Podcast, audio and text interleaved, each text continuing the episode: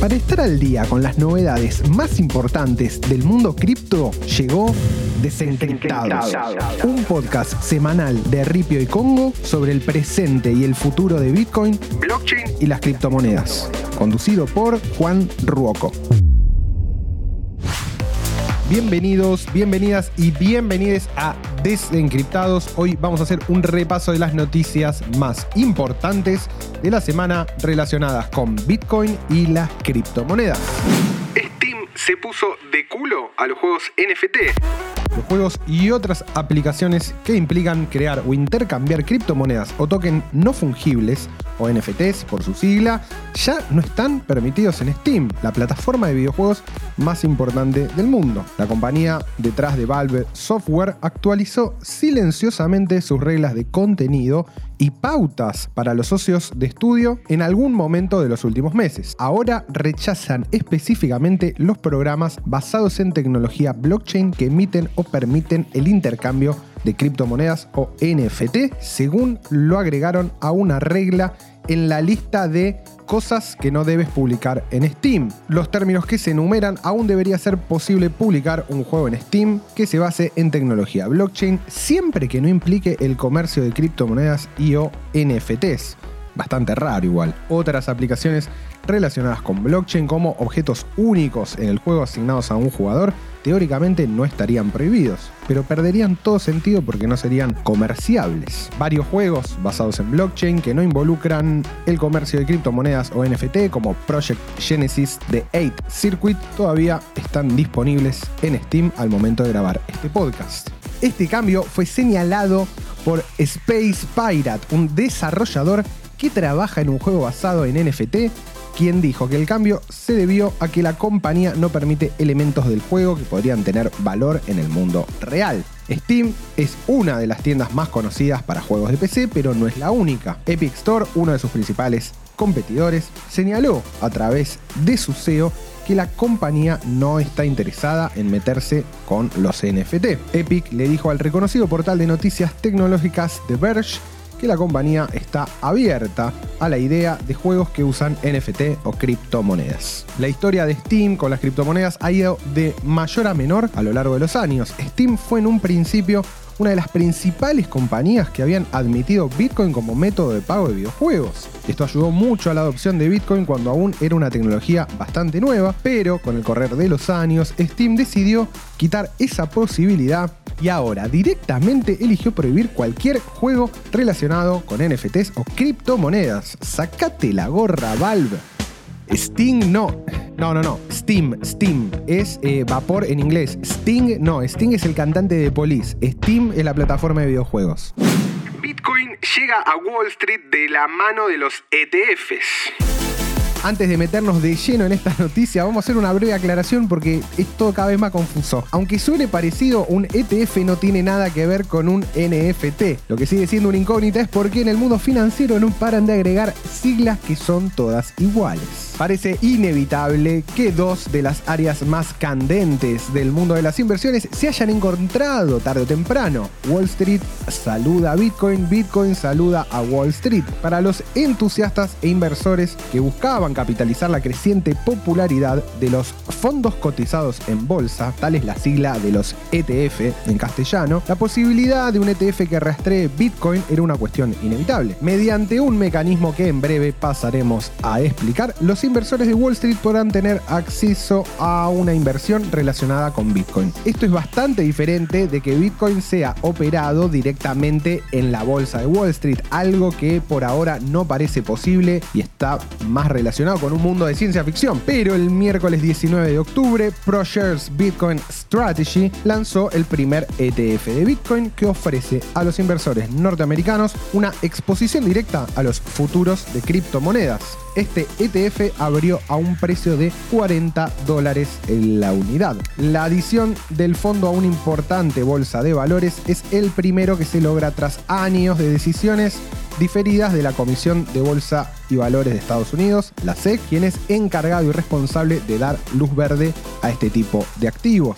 Un fondo cotizado en bolsa, un ETF, es un tipo de acción o valor que rastrea un índice de un sector, producto básico u otro activo, pero que se puede comprar y vender en la bolsa de valores de la misma manera que lo hace una acción normal. Un ETF se puede estructurar para rastrear casi cualquier cosa, desde el precio de un producto individual hasta una colección enorme y diversa de otros valores. Los ETF se pueden estructurar para realizar un seguimiento de estrategias de inversión específicas. Son formas indirectas de inversión ya que no se compra un activo sino un derivado del mismo, pero cuyo precio se basa en el seguimiento del activo subyacente. Un chino total, ¿no? Sí. De esta forma, más inversores tradicionales pueden exponerse a Bitcoin sin tener que comprar específicamente Bitcoin. Ahora, yo me pregunto, ¿para qué quieres estar expuesto a Bitcoin sin comprar Bitcoin? Realmente no lo sé, es una cosa muy de boomers. Pero además, la clave de los ETF, y creo que esto es lo que lo hace tan atractivo para señores mayores, es que vos podés mantener todos los beneficios impositivos de operar en Wall Street operando con ETFs. Entonces, de esta forma, podés tener cripto y todos los beneficios que implica el teje-maneje con este tipo de acciones. En realidad, Bitcoin y las criptomonedas tampoco están alcanzados totalmente por los impuestos, pero me parece que el objetivo de este tipo de movidas es que tu tío Roberto, tu tío Juan Carlos, que opera en la bolsa de Buenos Aires, en la bolsa de Estados Unidos desde hace un tiempo, pueda comprar o algo relacionado con Bitcoin sin necesariamente tener que pasar por toda la curva de aprendizaje de abrir un exchange, una billetera, etcétera, etcétera, etcétera. Estados Unidos ya concentra mayor poder de minería que China.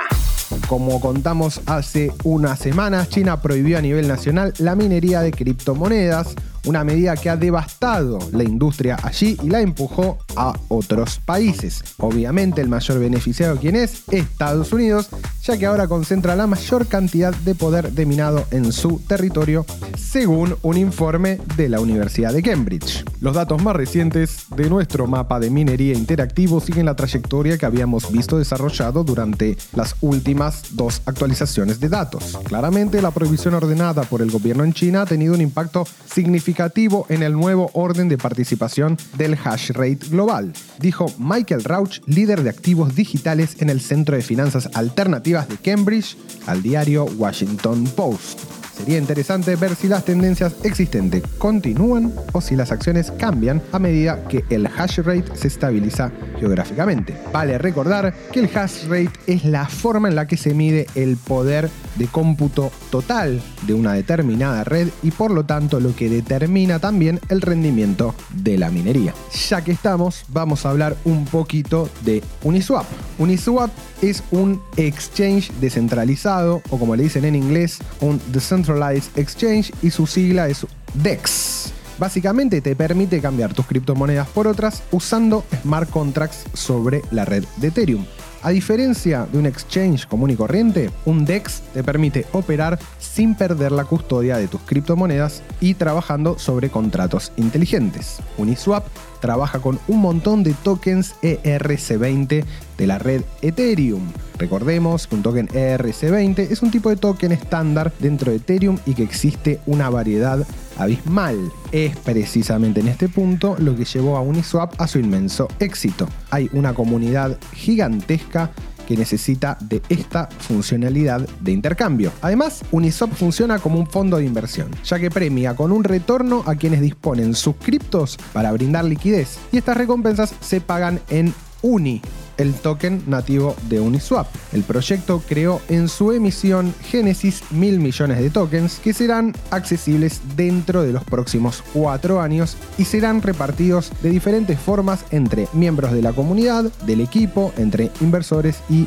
asesores. Pasados estos cuatro años, el token Uni seguirá su emisión con una tasa de inflación perpetua del 2% anual y la idea es que el sistema permita seguir recompensando a quienes participen en el crecimiento de Uniswap como ecosistema. Al momento de grabar este podcast, Uni cotiza cerca de los 4.800 pesos por unidad y se puede enviar, comprar, recibir, transmitir, redireccionar por Ripio, obviamente, la mejor plataforma de criptomonedas del país.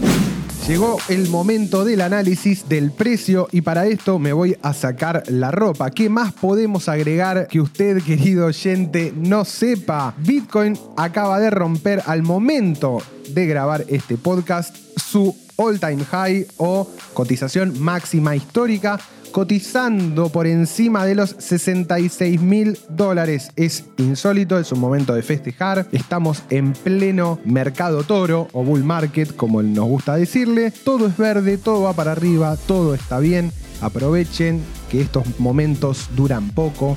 Así que nada, sean felices. Ethereum también por encima de los 4 mil dólares.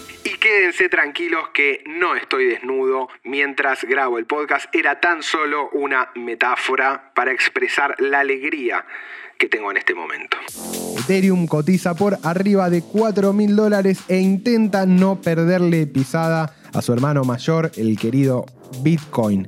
Pero tiene dificultades para alcanzar semejante precio, aunque 4 mil dólares por unidad de Ethereum está muchísimo más que bien es una locura también.